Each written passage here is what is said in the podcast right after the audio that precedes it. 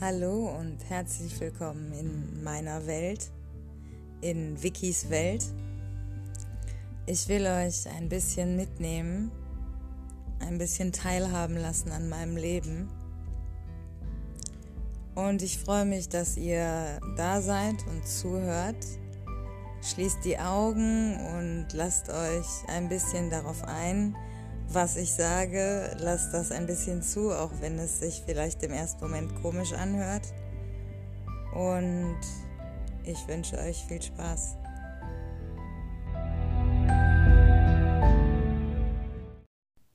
Hallo und herzlich willkommen zur 44. Folge von Wikis Welt. Aufgenommen in unserer Hauptstadt. Ich bin gerade in Berlin das ist auch der Grund, warum die Folge einen Tag später kommt. Ein großes Entschuldigung an der Stelle für alle, die jetzt auf Instagram das nicht mitgekriegt haben. Ähm, ich bin gerade in Berlin und hatte gestern einfach nicht so wirklich gut die Möglichkeit, um den Podcast aufzunehmen. Deswegen habe ich mich dazu entschieden, das erst heute zu machen. Ich hoffe, das ist okay für alle. Wenn nicht, habt ihr Pech gehabt. Es ist, wie es ist. Ähm, so, was, was besprechen wir heute? Ich habe ähm, gesagt, es wird eine etwas speziellere Folge und der Titel lässt das vielleicht auch schon vermuten. Aber es geht nicht um irgendeinen wilden Gangbang, den ich hier in. in ich war auf der Fetischparty und habe mit den 600 Leuten da einen Gangbang. Nein, natürlich nicht. Es geht also nicht um den klassischen Gangbang im Sinne von, wir schlafen mit möglichst vielen Leuten, sondern es geht mir darum, was wir, also ich und die Hörer und Hörerinnen, was wir hier seit Anfang des Jahres eigentlich erreicht haben oder was wir hier machen. Ähm, es wird nämlich, finde ich, für mich Zeit, Danke zu sagen. Ich möchte Danke sagen an all die Leute, die sich diesen Podcast anhören, die ihn weiter verbreiten, die mir Feedback schicken und ja, das einfach, ähm, das einfach konsumieren. Dafür wollte ich mich einfach mal bedanken, weil natürlich mache ich das für mich, diesen Podcast. Und das war ja auch von Anfang an die Idee, eine, eine Art Therapie sozusagen daraus zu machen, indem ich eben regelmäßig über mein eigenes Leben so offen und ehrlich wie es geht eh, berichte oder, oder ja, rede. Und natürlich ist da jetzt, sage ich ja, die Klicks oder die Zuhörerzahlen sind dann nicht so wichtig, aber trotzdem ist es natürlich so, dass ähm, jede, jeder weitere Klick, ähm, den eine Folge hat, für mich persönlich auch irgendwie eine Art von Bestätigung ist. Und letzten Endes ist es natürlich auch schöner, wenn man Zuhörerinnen hat, ja. Ich möchte an der Stelle ähm, auch ein bisschen über die anderen beiden Serien reden, die auf diesem Podcast-Kanal laufen. Und zwar möchte ich gerne mal die Frage stellen, und mich würde wirklich interessieren, was, was eure Meinung dazu ist. Kann man die Zukunft schreiben? Also, ja, schreibt mir gerne mal, ob ihr das denkt, wie ich auf diese Frage gekommen bin. Das Kopfkino, was ich hier wöchentlich immer donnerstags aufzeichne, ähm, ist ja quasi eine, eine, ein Experiment in diese Richtung. Also es geht um meine Fantasie was ich fühle und was ich glaube, was wichtig und richtig ist. Aber es geht ja nicht nur um Sex im Kopfkino, das werdet ihr ja wahrscheinlich mitbekommen haben, sondern es geht ja auch gerade darum, wie könnte unsere Gesellschaft außerhalb des Kapitalismus funktionieren. Also für alle, die das noch nicht gehört haben, das Kopfkino ist eine fortlaufende Erotikgeschichte, wo jede Woche eine neue Folge rauskommt, wie eine Serie im Fernsehen auch. Und dieses Kopfkino spielt nach Corona und Kapitalismus. Und ich versuche in, in diesem Kopfkino eben nicht nur meine sexuellen Fantasien zu beschreiben, sodass Leute irgendwie sich statt auf YouPorn irgendwie auf ein Porno einen runterholen, stattdessen eben das Kopfkino hören. Es geht mir eben auch darum zu vermitteln, ähm, wie ich glaube, wie eine Welt ohne Kapitalismus aussehen könnte. Und deswegen versuche ich eben in diesen Folgen nicht nur über Sex zu reden, sondern auch über ganz alltägliche Dinge, die im Kapitalismus eben kapitalistisch organisiert sind. Und wenn wir es schaffen, den Kapitalismus zu überwinden, wie könnte dann die Versorgung zum Beispiel mit Lebensmitteln aussehen. Und um diese Dinge geht es eben im Kopfkino auch. Und jetzt ist es ja so, dass ich ja quasi in der Zukunft angefangen habe mit dem Kopfkino und immer weiter in die Zukunft hinein erzähle.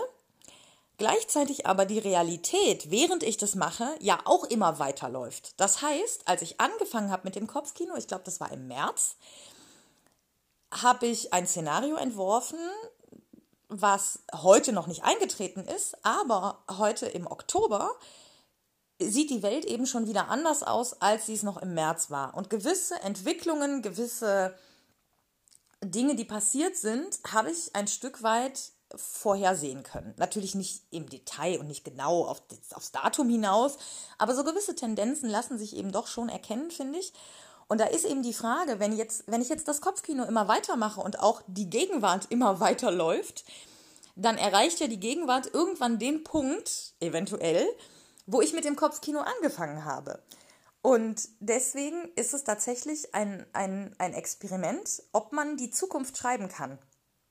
Und das finde ich wahnsinnig spannend, wenn man sich zum Beispiel so, so Bücher oder auch Serien oder Filme anguckt, die eben versuchen, in der Zukunft zu spielen, die vor 20, 30, 40, 50 Jahren entworfen worden sind. Wo sind da heute tatsächlich Parallelen, die jemand vielleicht vor so vielen Jahren schon vorhergesehen hat? Also 1984 von George Orwell ist ja so ein ganz klassischer Fall. Unbedingt lesen übrigens. Ich habe mich sehr schwer getan und musste mich da echt zu überwinden, aber es lohnt sich auf jeden Fall. Es ist ein sehr, sehr gutes Buch und natürlich ist es eine Dystopie und, und es ist sehr dunkel und, und traurig auch vielfach, aber manche Dinge, die dort beschrieben werden, die sind sehr nah an der heutigen Realität. Und wenn man sich überlegt, dass eben ja das Buch wirklich schon, ich glaube, 60 Jahre alt ist, dann ist es schon beeindruckend, wie der Autor gewisse Dinge eben vorhergesehen hat. Und letzten Endes mache ich mit dem Kopfkino nichts anderes. Und deswegen bin ich einfach mal gespannt, wie sich unsere Gegenwart jetzt entwickeln wird und ob tatsächlich meine Vorhersagen denn dann irgendwann eintreffen. Ich sage ja so häufig, dass ich kein Feedback kriege. Das ist natürlich eine fette Lüge. Ich kriege Feedback, gar keine Frage. Es ist mir nur zu wenig. also Bühnenmenschen, da habe ich glaube ich auch schon mal drüber gesprochen. Also jeder, der in irgendeiner Form in der Öffentlichkeit agiert, sei es jetzt online oder in echt, glaube ich, kompensiert gewisse Traumata. Ne? Also wenn wir in unserer Kindheit zum Beispiel nicht genügend Aufmerksamkeit und nicht genügend Bestätigung bekommen haben, dann kann es sein, dass wir im Erwachsenenalter sehr viel davon brauchen und deswegen gehen wir in die Öffentlichkeit, um uns das zu holen. Ich weiß auch warum ihr so relativ wenig Feedback schickt, denke ich zumindest, weil ich kann ja sehen, wie viele Klicks meine Folgen haben. Das heißt, ich kann in den Statistiken sehen, ah, okay, diese und jene Folge wurde 40 Mal angehört, 60 Mal angehört, 200 Mal angehört. Und ich bettel ja eigentlich in fast jeder Folge darum, dass Leute mir ihr Feedback schicken, mir schreiben, wie ihnen das gefallen hat, wie sie über Themen denken. Und da kommt dann insgesamt, wenn man die Klicks der einzelnen Folgen sich anschaut, doch eher wenig Feedback. Und ich habe mich halt wirklich oft gefragt, woran das liegt. Und ich glaube, ich weiß es. Ihr schämt euch. Ihr schämt euch auch nur mit einer einzigen Person, die ihr nicht kennt, offen über euer Sexualleben zu reden. Und das möchte ich gerne ändern, unter anderem mit diesem Podcast. Es gibt aber noch andere Gründe, glaube ich. Ich bin ein bisschen heiser irgendwie, müsst ihr entschuldigen. Es gibt aber, glaube ich, auch noch andere Gründe, warum Leute mir nicht schreiben. Und da würde ich gerne auch noch mal kurz drauf eingehen, damit ihr euch vielleicht wohler fühlt bei dem Gedanken, mir mal eure Meinung zu dem Podcast zu schicken. Es gibt einen großen Unterschied zwischen Feedback und Übergriffigkeit. Also manche Männer schreiben mir dann zum Beispiel so, ja, ich habe hier deinen Podcast gehört und äh, voll geil. Dann habe ich mir einen runtergeholt und ich bin so krass gekommen. Habe ich noch nie erlebt, so nur Audio. Ist cool ist kein Übergriff. Was übergriffig ist, ist die Tatsache, wenn er danach schreibt, ja, schick mal Foto von dir, nackt. Oder stöhn mal bitte per Sprachnachricht. Das ist übergriffig. Wir haben auch schon mal in irgendeiner Folge, ich habe jetzt natürlich wieder nicht rausgesucht, welche das war, wir haben in irgendeiner Folge auch schon mal über Übergriffigkeit gesprochen. Und ich glaube, wenn man selber überprüfen will, ob man übergriffig ist, dann muss man sich immer fragen, warum schreibe ich der Person gerade? Was ist meine Intention? Welche Erwartungen habe ich? Und wenn die Erwartung ist, dass ich einfach nur möchte, dass derjenige, der diesen Podcast gemacht hat, erfährt, dass ich den höre und dass ich dabei vielleicht irgendwelche Gefühle habe oder dass es mir so oder so oder so ging, dann ist das okay. Wenn ich aber die Erwartung habe, dass die Person, die den Podcast gemacht hat, mir jetzt noch mehr liefert, sei es stöhnende Sprachnachrichten oder Nacktbilder oder irgendwas anderes, dann ist es übergriffig. Weil nur weil ich in der Öffentlichkeit über Sex rede, bedeutet das nicht, dass ich zur Verfügung stehe, wenn irgendjemand horny ist und da irgendwie Hilfe bei braucht.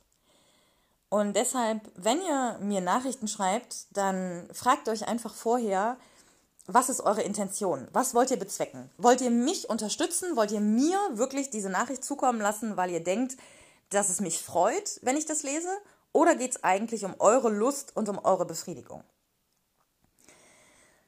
Ich habe wie immer mir ein paar Notizen gemacht vorher ähm, zu der Folge und die habe ich gestern gemacht. Und während ich die aufgeschrieben habe, war ich in, im Humboldt-Hain-Park in Berlin-Wedding alleine. Also ich bin gerade in Berlin, weil ich einen meiner Partner besuche. Und der hat einen ziemlich harten Job und lebt unter ziemlich widrigen Umständen aufgrund von Rassismus und Kapitalismus. Und ich wollte unbedingt raus gestern, weil das Wetter auch so schön war. Und dann habe ich gesagt, komm, lass uns in den Park gehen, ein bisschen spazieren. Und er war einfach fertig, er war einfach müde, er wollte einfach bloß schlafen. Und auch da sind wir dann wieder an dem Punkt Erwartungen. Natürlich hätte ich mich wahnsinnig gefreut, wenn wir zusammen spazieren gegangen wären. Aber meine Erwartungen sind nicht immer auch seine Erwartungen. Und ich habe dann gestern wirklich gemerkt, dass natürlich war ich einen kleinen Moment lang ein bisschen enttäuscht so, aber ich bin nicht sauer geworden oder ich habe nicht versucht, ihn irgendwie mit irgendwelchen Mitteln dann wirklich dazu zu bewegen, mit mir rauszugehen, sondern ich habe ihn halt zwei, dreimal gefragt, habe gesagt so, ey, es wäre voll schön und ich würde mich so freuen. Und als ich dann gesehen habe, dass er wirklich fertig ist, habe ich gesagt, okay, dann gehe ich alleine. Und ich war nicht sauer, er war nicht sauer. Und das ist wirklich, wirklich schön, wenn man eben seine Erwartungen nicht mehr so anderen Leuten aufzwingt, sondern eben nur kommuniziert, was man gerne hätte und dem anderen die Wahl lässt, ob derjenige auch Bock darauf hat. Und wenn derjenige keinen Bock darauf hat, dann kann man sich eben auch alleine glücklich machen. Also es war dann wirklich ein mega schöner Tag so. Ich bin in diesem Park spazieren gegangen, habe ich mir noch ein Espresso und eine Apfeltasche geholt und habe dann da im Park in der Sonne gesessen ähm, ich ich habe mich auch verabredet mit jemandem, aber der hat dann aufgrund von Problemen mit dem öffentlichen Nahverkehr das nicht geschafft. Und auch das ist dann okay. Also ich kann hier in Berlin jemanden besuchen, den ich wirklich liebe und von dem ich weiß, dass er mich auch liebt. Und wenn derjenige müde ist, dann kann ich eben alleine rausgehen, kann mich mit jemand anderem auf einen Kaffee verabreden und das ist völlig okay. Genauso ist es okay, dann eben auch alleine spazieren zu gehen und mit sich selbst mal Zeit zu verbringen. Und ich glaube, ja, das, das ist auch so was, was ich gerne nochmal mitgeben würde. Und wenn ich mich jetzt frage, wie ich an diesen Punkt gekommen bin, weil ich kann definitiv sagen, vor zwei Jahren sah das bei mir noch komplett anders aus. Ich habe so dermaßen krass in meinen früheren Beziehungen immer versucht, so den Leuten meine Ideale aufzuzwingen. Und das hat sich extrem geändert. Und wie bin ich jetzt an diesen Punkt gekommen? Klar, ich gebe gern damit an, dass ich so aus eigener Kraft und ne, alles alleine gekämpft so. Aber die Wahrheit ist, ihr seid der Grund. Also die Bestätigung und das Feedback, was ich kriege, und sei es nur dadurch, dass ich eben sehe, wie oft die Folgen gehört werden, das gibt mir so viel Bestätigung, so viel Kraft, dass das, was ich tue, richtig ist. Und dass ich eben nicht komplett alleine da stehe und mich so total verrannt habe in irgendeinen Stuss, sondern dass ich da wirklich Dinge erzähle, die eben aus meinem eigenen Leben kommen, die aber Hand und Fuß haben und die für viele Leute auch wirklich greifbar und nachvollziehbar sind. Als ich angefangen habe, Anfang diesen Jahres, ähm, da hat es mich extrem krasse Überwindung gekostet, so offen über, über mich und meine Bedürfnisse und, und eben auch mein Sexualleben zu reden. Und ich habe, als ich angefangen habe, mit so viel mehr Hass und Ablehnung gerechnet. Aber tatsächlich war das wirklich, also es ist sehr wenig. Es ist wirklich sehr wenig. Ich kann es nur nochmal betonen, alle, die überlegen, ob sie irgendwie in der Öffentlichkeit was machen wollen zu solchen Themen und die Angst davor haben, dass eben da viel Hass und Ablehnung kommt, denen kann ich nur sagen, es ist viel weniger, als ihr denkt. Und es gibt gute Methoden, wie man das auch, ich sag mal, auf ein Minimum halten kann. Also niemand sollte sich Hassnachrichten durchlesen müssen. Ja, wenn ihr eine Nachricht kriegt und die Nachricht fängt schon an mit, äh, du billige, F ne? dann einfach gar nicht weiterlesen. Die Person einfach blockieren und das gar nicht an sich ranlassen. Weil letzten Endes entscheidet auch ihr persönlich, was ihr euch reinzieht und was nicht. Und nur weil ihr in der Öffentlichkeit steht, bedeutet das nicht, dass ihr jede Nachricht lesen müsst oder gar, dass ihr jede Nachricht an euch ranlassen müsst oder gar jede Nachricht beantworten müsst. Das heißt, ihr habt alles Recht der Welt zu sagen, ich nehme mir nur gewisse Kritik an, nämlich die, die für mich konstruktiv wirkt, die, die mir gut tut, die, die mich weiterbringt. Und Hass und Ablehnung sind eben keine Form von Kritik, ja. Und deswegen kann ich das wirklich nur noch mal jedem ans Herz legen. Andersherum ist aus so krass unerwarteten Ecken so viel Zuspruch gekommen und kommt auch immer noch. Ich habe zum Beispiel vor ein paar Wochen eine alte Bekannte, äh, mit der ich auf Lesbos zusammen in den, in den Refugee Camps gearbeitet habe, auch in Moria, die hat mir geschrieben, liebe, liebe Grüße an der Stelle, wenn du das hörst. Ich habe mich so über deine Nachricht gefreut, das kannst du gar nicht, kannst du gar nicht glauben. Ähm, sie hat mir geschrieben, dass sie, dass sie meinen Podcast regelmäßig hört und dass sie das total toll findet und dass ich bitte weitermachen soll und dass sie das auch sehr viel gibt. Und ich war so überrascht in dem Moment, weil ich immer gedacht habe, sie führt so einen, ich sag jetzt mal, nicht böse gemeint, du weißt, ich habe dich gern, ein eher spießiges und, und normales Leben in Anführungszeichen und hat eher kein Verständnis für meinen Lifestyle. Und es war so krass zu sehen, wie falsch ich mit dieser Einschätzung lag. Und auch deshalb ist dieses Feedback für mich so wichtig, weil es auch meine Klischees im Kopf, meine Vorurteile, die ich, die ich immer noch habe, weil die einfach nicht mal eben so verschwinden, wie eben gerade durch dieses Feedback aus unerwarteten Ecken äh, das auch nochmal in Frage gestellt wird. Und ich merke, dass Leute eben, die ich jetzt, auch gerade Leute, zu denen ich jetzt keinen wahnsinnig engen Kontakt habe, dass ich die oft total falsch einschätze, weil die eben nicht, wie ich, so extrem offen mit allem direkt rausrücken, sondern eben für sich entscheiden, wem erzähle ich eigentlich was und das ist auch okay. Ihr müsst nicht, so wie ich, mit allem so penetrant an die Öffentlichkeit gehen. Es ist absolut in Ordnung, wenn ihr für euch entscheidet, okay, ich habe jetzt gemerkt, ich stehe vielleicht auch auf Frauen, aber ich will das erstmal nicht öffentlich machen, sondern ich will erstmal vielleicht für mich selber damit umgehen irgendwie. Ich will mir vielleicht erstmal ein paar Lesbenpornos angucken, alleine, und schauen, was das mit mir macht. Oder ich melde mich auf einer Dating-Webseite an, wo man vielleicht erstmal mein Gesicht nicht sieht und schreibe erstmal nur, um ein Gefühl dafür zu kriegen, ob das wirklich was für mich ist. Ihr müsst am Ende entscheiden, in welchem Tempo ihr ne, an die Öffentlichkeit geht mit eurem eigenen Leben. Ich kann aber definitiv nur jedem raten, sich zumindest mit der Idee, offener mit sich selbst umzugehen, sich zumindest damit mal zu beschäftigen. Weil was mir extrem aufgefallen ist bei mir selbst, ist die Tatsache, dass es für mich viel entspannter geworden ist. Weil ich eben nicht mehr mir überlegen muss, oh, vor wem kann ich jetzt wie viel zeigen und wer darf auf gar keinen Fall irgendwie was von mir wissen. Das stresst. Das stresst ungemein, weil man in einer dauernden Habachtstellung ist und dauernd aufpassen muss, okay, wenn derjenige jetzt mithört, dann kann ich aber diesen Teil der Geschichte ja nicht so erzählen, wie er eigentlich gelaufen ist, weil dann müsste ich darüber reden, dass ich dies oder jenes mache. Und das kostet einen sehr viel Kraft und Energie. Und es ist halt auch die Frage, inwieweit ihr wirklich glücklich seid mit einem Freundeskreis oder einem Job oder einer Wohnsituation oder was auch immer oder einer Familie die euch nicht so akzeptiert, wie ihr seid.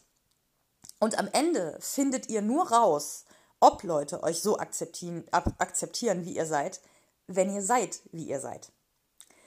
Also nehmt euch Zeit, macht es langsam und in Ruhe, aber denkt daran, die Mehrheit der Menschen ist gut und ihr gebt den Leuten erst dann eine Chance, euch so zu akzeptieren, wie ihr seid, wenn ihr seid, wie ihr seid.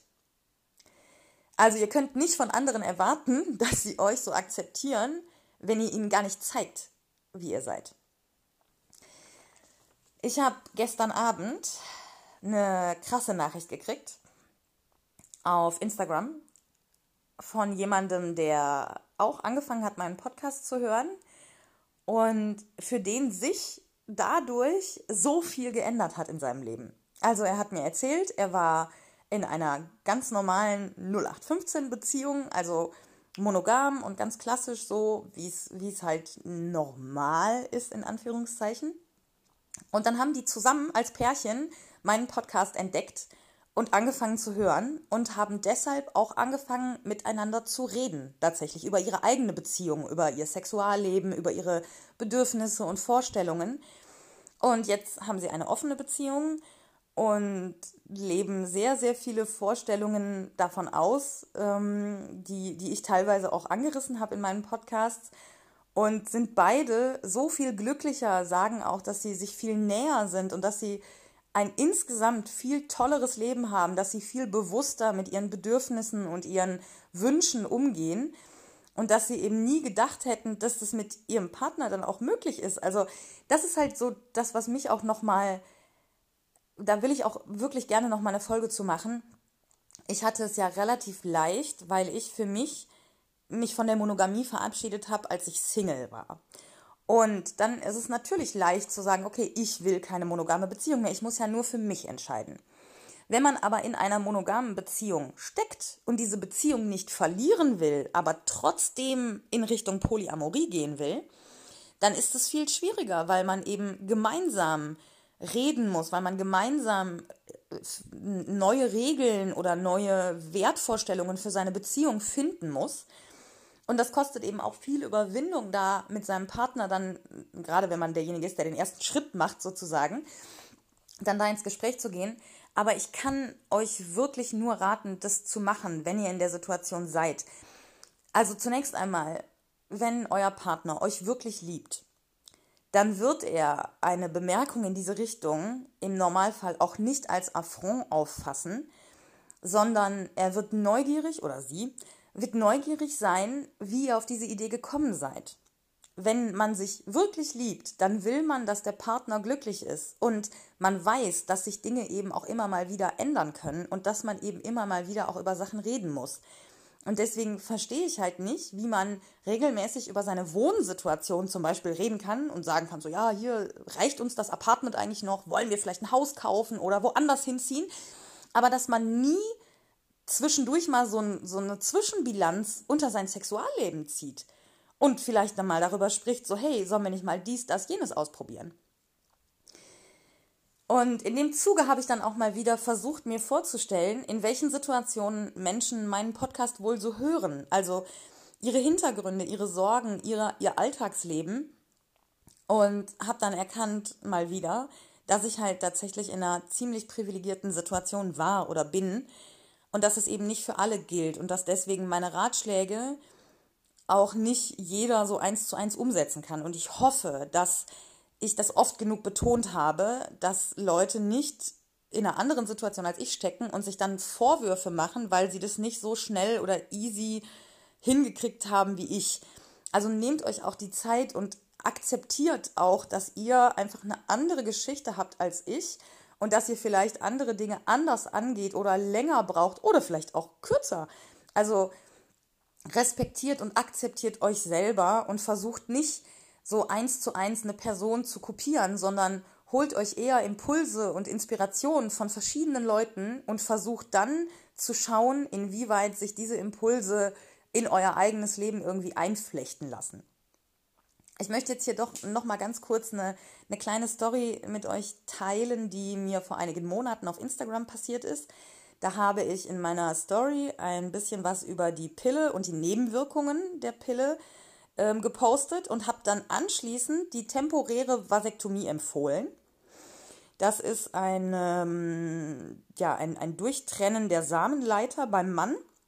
Aber wie das Wort schon sagt, ist es temporär. Das heißt, wenn ihr jetzt zum Beispiel, sagen wir mal, ihr seid männlich und 23 und ihr sagt, hey, ganz ehrlich, in den nächsten paar Jahren, ich will auf gar keinen Fall Kinder. Das passt mir jetzt einfach gerade gar nicht.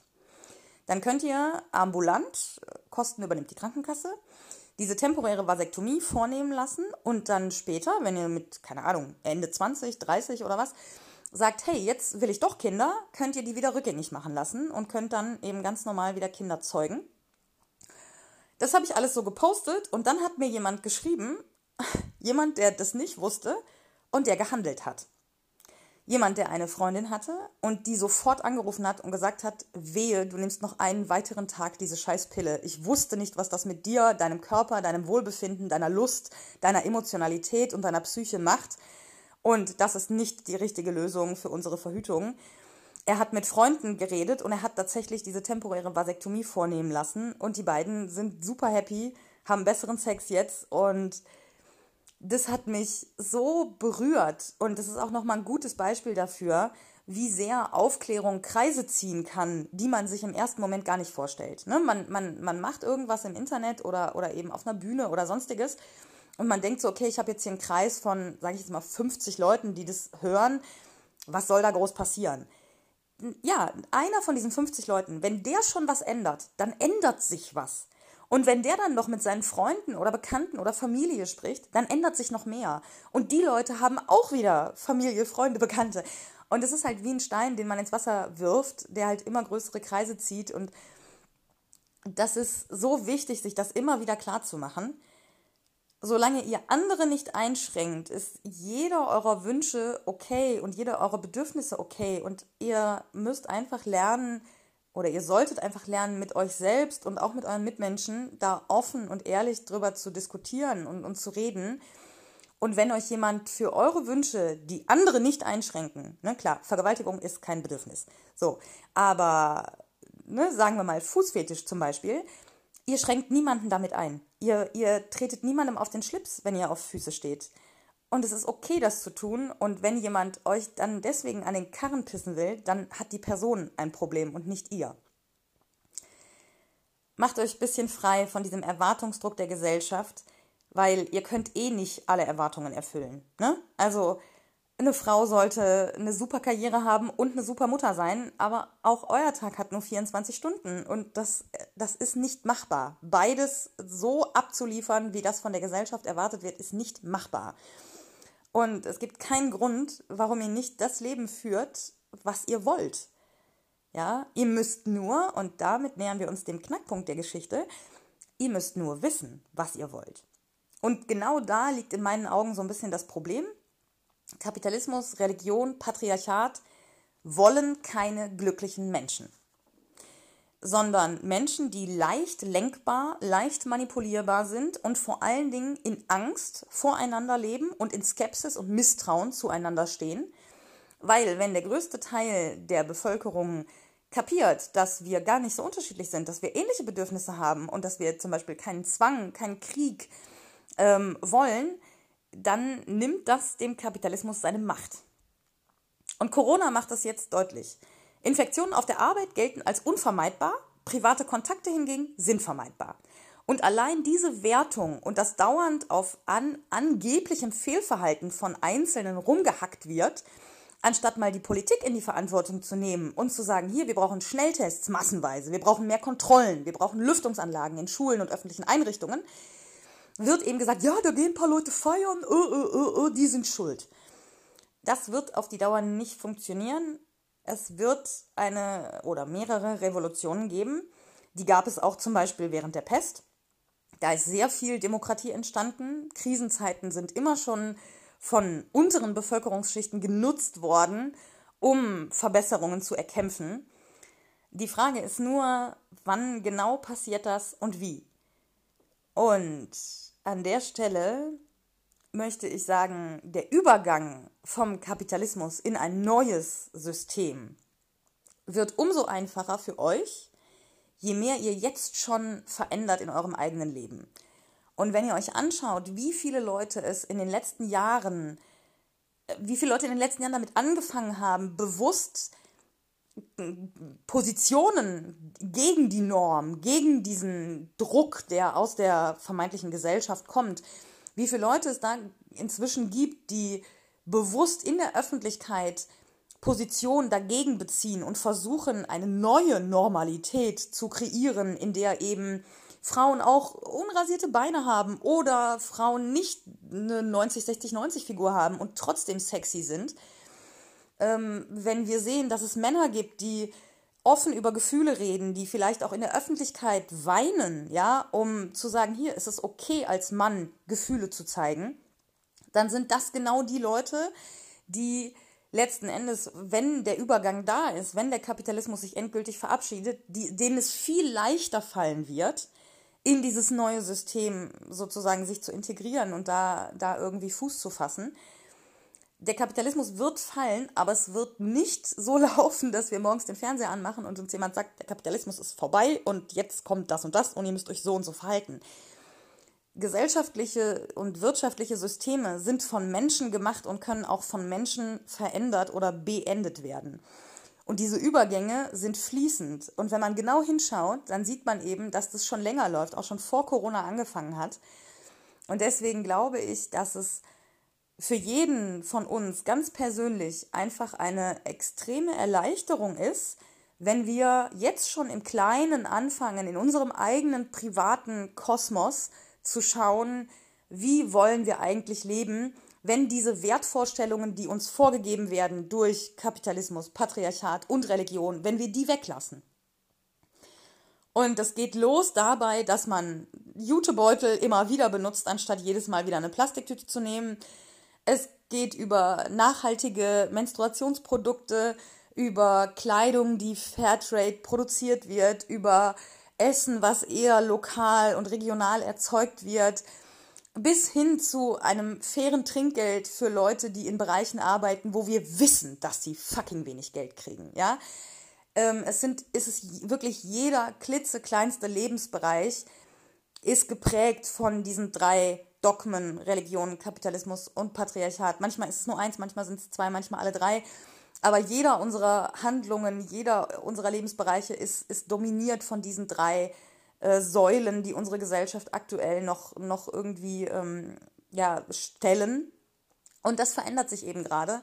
Und deswegen glaube ich, dass es ja, euch auf jeden Fall hm, hilft, auch psychisch ähm, eine, eine Art von Sicherheit zu entwickeln für diese neue Zeit, die da jetzt kommt.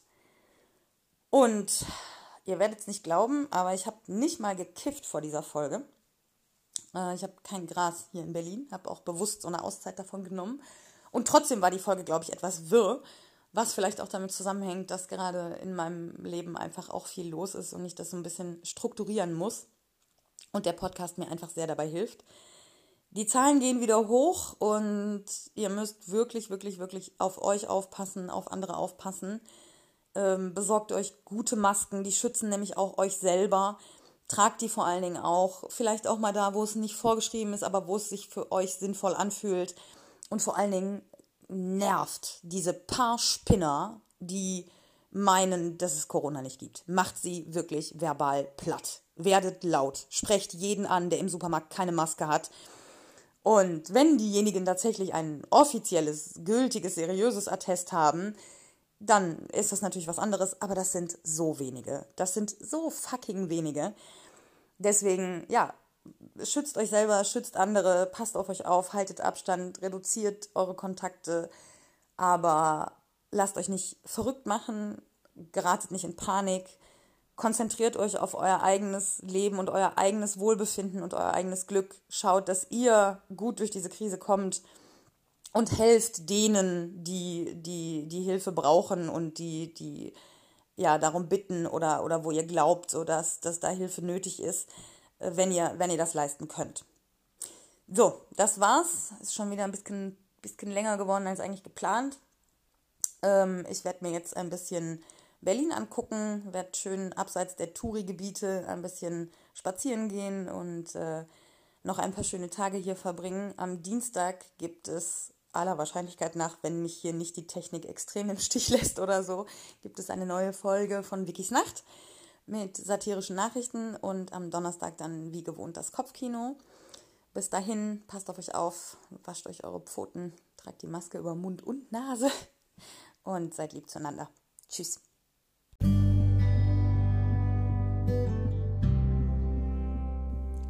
Das war's mit dem kleinen Einblick in meine Welt, in Wikis Welt. Ich hoffe, es hat euch gefallen. Folgt mir gerne auf Spotify oder bewertet den Podcast auf iTunes, je nachdem, wo ihr ihn hört. Vorzugsweise mit 5 Sternen natürlich. Und bei Instagram könnt ihr mir eure Meinung schicken. Unterstrich Victory, wie der Sieg auf Englisch. Unterstrich Victoria mit C. Und falls ihr jemanden kennt, von dem ihr denkt, dass ihn das interessieren könnte hier, dann schickt den Podcast weiter.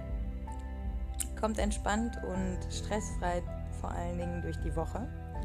Und denkt daran, dass ihr mindestens ein Highlight in der Woche habt, nämlich diesen Podcast. Jede Woche von Sonntag auf Montag erscheint eine neue Folge von Wikis Welt. Bis bald!